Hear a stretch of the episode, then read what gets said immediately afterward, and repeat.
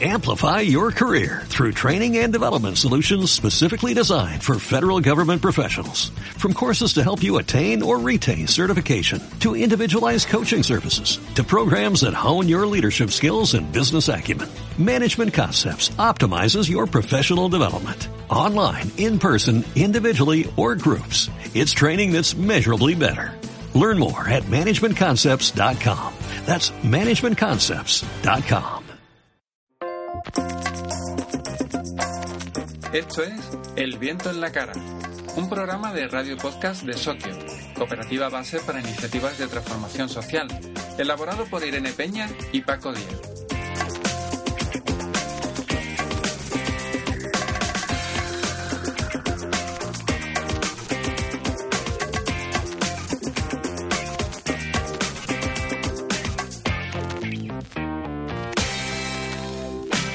En el viento en la cara vamos a ayudar a todas aquellas personas que estén tratando de poner en marcha o hayan iniciado ya una empresa, una asociación o cualquier proyecto que pretenda salirse del estándar económico. Lo haremos con consejos, análisis y revisiones. También nos daremos a conocer, a través de entrevistas, a otras personas que ya están involucradas en proyectos de economía social, de economía social y solidaria, de economía del bien común y de cualquier otra alternativa humanista. Pero antes que nada, hemos de decir que no estés obligados ni obligadas. Ahora hay un gran empeño, no solo de las instituciones, en fomentar la figura del emprendedor como única salida. Un hombre, solo, sin red. Es cierto que necesitamos más empresas, pero ese discurso en estos momentos tiene también muchas sombras, ya que tampoco debería tratarse de que todos fuéramos freelance o autónomos. Es decir, con menos derechos que una persona empleada hay otra cosa muy importante. No es necesario que lo hagas sola o solo. Hoy va a ser un episodio breve y conciso, una píldora para que podáis aprender un poco más antes de bajaros del autobús o el metro. El tema de esta semana es nosotros, es decir, quienes formamos parte de un proyecto, y hablaremos más concretamente de los roles.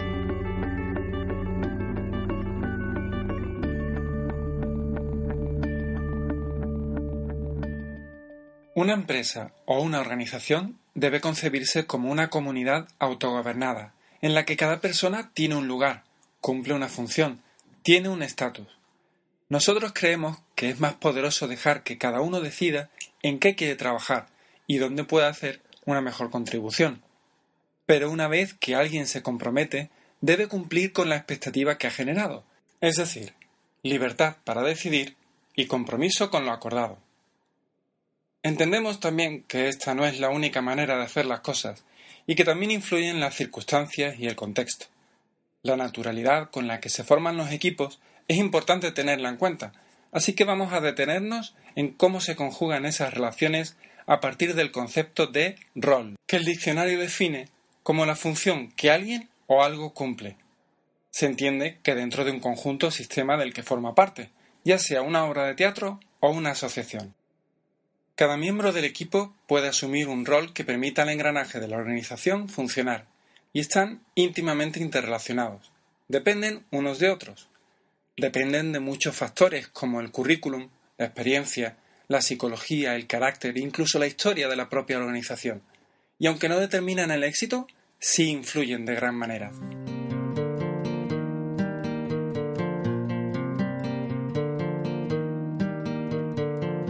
Henry Mintzberg, importante académico centrado en la gestión empresarial, definió en los 80 10 roles que se pueden asumir en las estructuras organizacionales, 10 roles agrupados en tres categorías. Estas categorías son roles interpersonales, son los que mantienen contactos con otras personas, roles informativos, son los que reúnen y transmiten toda la información, y roles decisionales, son los que deben elegir e implantar la solución a los problemas.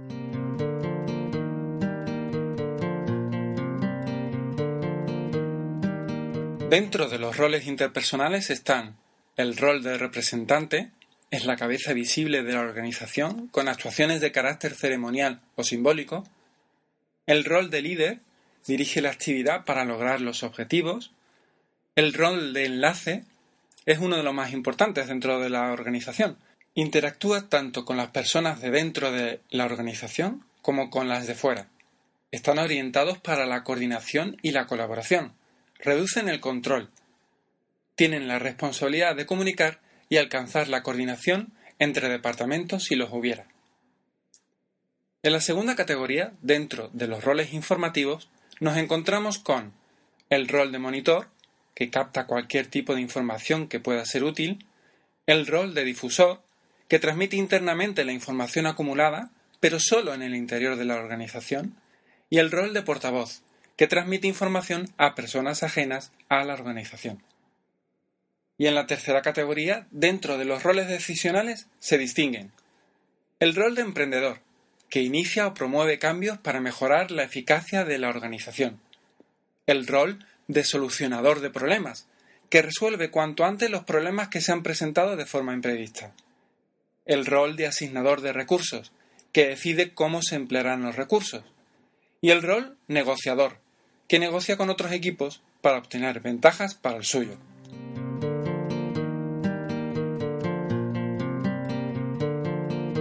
¿Qué rol tienes tú dentro de tu organización? ¿Te sientes identificada con alguno en concreto? Es muy posible que pienses que tu desempeño puede vincularse con varios de los roles descritos, lo cual es bastante normal. Esto es una clasificación y no hay que tomársela al pie de la letra.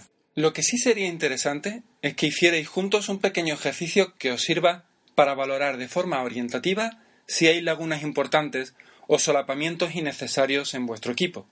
Sería sencillo. Para que no sea en abstracto y contéis con elementos materiales con los que relacionaros, elaborad unas tarjetas para cada uno de esos roles, es decir, 10 tarjetas. También podéis imprimir fotos de cada participante o algún dibujo representativo. Ahora las dejáis momentáneamente apartadas.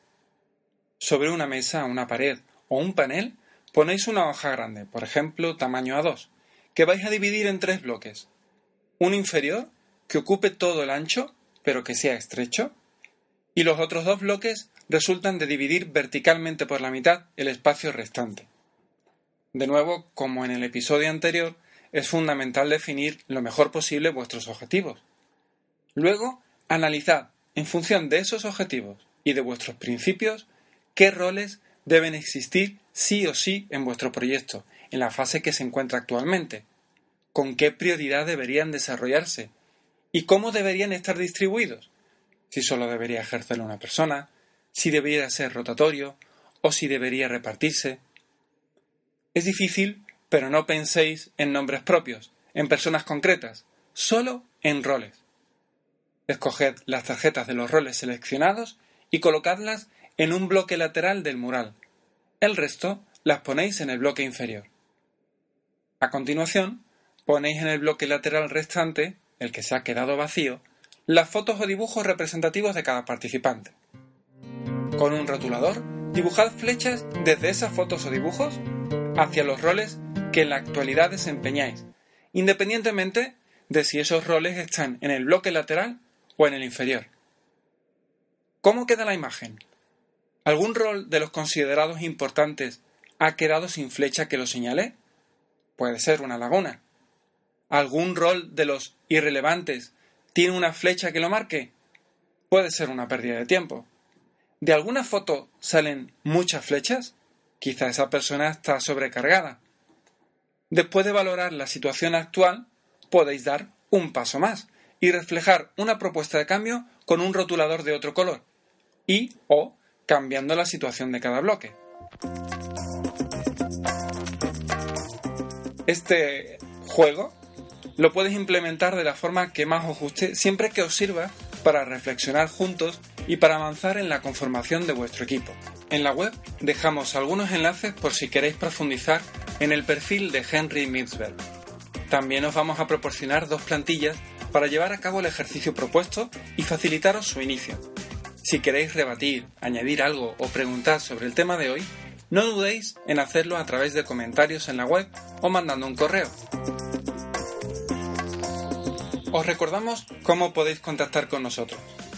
Primero, tenemos una web llamada redsoccio.org barra el viento en la cara y un correo electrónico que es elvientoenlacara arroba redsoccio.org.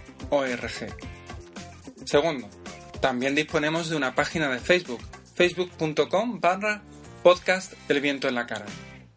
Nuestro perfil de Twitter es podcast en minúscula y en mayúscula EVLC, las iniciales.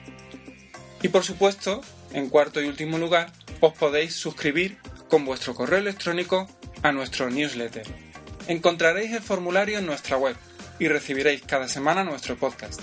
Consultad las ventajas que tenéis al hacerlo y tenéis nuestro compromiso de que no os enviarán spam ni correo publicitario, solo nuestro podcast semanal con información de nuestras actividades. También queremos invitar a todas aquellas personas que estén poniendo en marcha sus proyectos de economía alternativa a que nos manden sus referencias, sus fotos, para compartirlos a través de todos nuestros canales de comunicación. Y si os ha gustado el episodio de esta semana, os animamos a que lo compartáis con el mayor número posible de personas. Gracias a Soraya por desearnos suerte en esta nueva andadura y por compartir nuestro programa. Y también gracias al espacio de coworking La Cooperativa de Cádiz por darnos la bienvenida. El próximo podcast será el martes que viene, 2 de junio. Hasta el martes. Que la semana sea de provecho. Adiós.